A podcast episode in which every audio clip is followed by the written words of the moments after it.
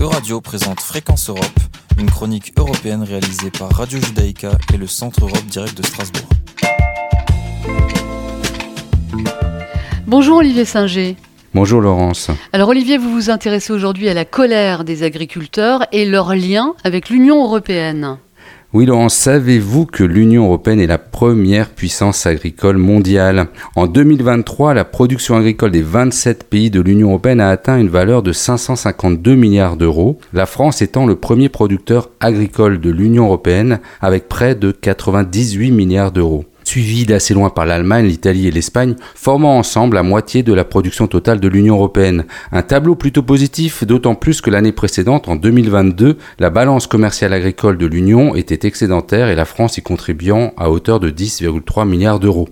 Mais replongeons-nous un peu dans le passé. À la sortie de la Seconde Guerre mondiale, l'Europe, en quête de reconstruction et d'indépendance alimentaire, élabore la politique agricole commune, la fameuse PAC, en 1962. L'objectif principal est d'atteindre rapidement l'autosuffisance suffisance alimentaire. Pour y parvenir, l'Union européenne met en place euh, divers outils incitatifs, dont ce système de prix garanti. Les agriculteurs peuvent ainsi vendre leur production à un prix fixe, même en période de baisse des prix. Les instances euh, communautaires, quant à elles, s'occupent d'acheter, de revendre, de stocker, de transformer, voire même de détruire certains produits selon les fluctuations du marché. Ce modèle productiviste a cependant engendré assez rapidement des effets indésirables. Dès les années 70, l'offre dépasse la demande pour de nombreux produits, entraînant un recours massif au stockage, une pratique coûteuse. Lorsque l'Union exporte ses produits agricoles sur le marché mondial, elle les cède au prix mondial, souvent inférieur à celui pratiqué en Europe, altérant ainsi la rentabilité du secteur. Mais Olivier, depuis, la PAC a bien été réformée. Oui, euh, au fil de, de, multiples révisions, la politique agricole commune a subi des transformations majeures, au point que le système actuel diffère considérablement de sa version initiale. Désormais, les agriculteurs bénéficient directement d'aides financières basées sur la surface de leurs exploitations ou le nombre de leurs animaux, à condition qu'ils respectent cette fois-ci des pratiques environnementales spécifiques. De plus, un budget a été dédié au développement rural. Une des mesures phares de la dernière réforme de la PAC, mise en place euh, le 1er janvier 2023, donc il n'y a pas très longtemps, est l'introduction des éco-régimes. Ce sont des primes versées aux exploitants qui s'engagent cette fois-ci volontairement dans des programmes environnementaux très exigeants.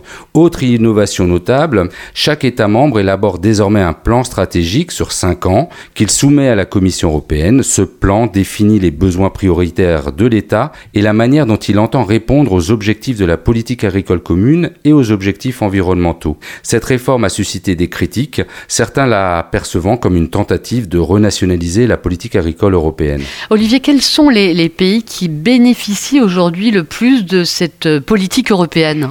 Alors aussi célèbre que décriée, la, PAC, hein, la politique agricole commune, est encore aujourd'hui le premier poste de dépense de l'Union européenne, environ un tiers du budget annuel de l'Union européenne.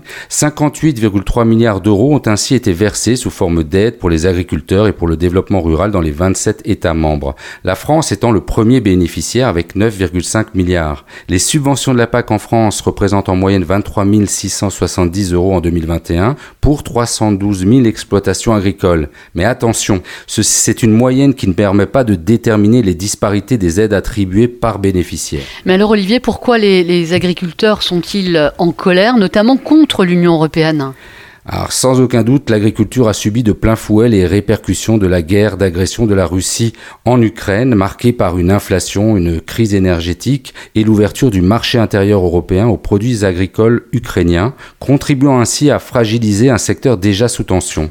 Ces facteurs combinés à des événements climatiques ont entraîné une baisse du revenu agricole et accru la volatilité des prix.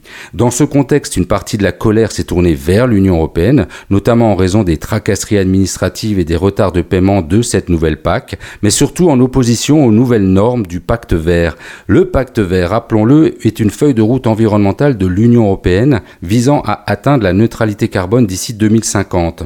Des mesures telles que la fin de la vente des voitures thermiques neuves d'ici 2035, la taxe carbone aux frontières ou le développement des énergies renouvelables sont toutes liées à ce pacte. Selon les dernières données d'Eurostat, l'agriculture représente 10,7% des émissions de gaz à effet de serre de l'Union européenne, atteignant même 15 15,6% en France, où ce secteur est donc particulièrement important. Ainsi, le pacte vert vise à orienter et à accompagner l'agriculture vers une transition environnementale pour préserver la biodiversité et assurer la sécurité alimentaire. Nombre d'agriculteurs voient plutôt ces nouvelles normes comme de l'écologie punitive, bien que bon nombre d'entre elles n'ont pas encore été mises en œuvre et que plusieurs ont été assouplies au cours des négociations, notamment celles concernant la réduction des pesticides, la préservation de la biodiversité ou même le bien-être animal. Selon un sondage CSA pour CNews, 39% des Français estiment que l'Europe est le principal responsable de la crise agricole.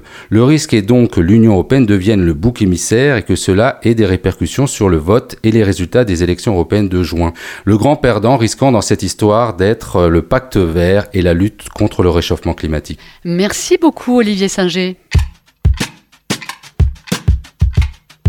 Euradio vous a présenté Fréquence Europe, une chronique réalisée par Radio Judaïka et le Centre Europe Direct de Strasbourg.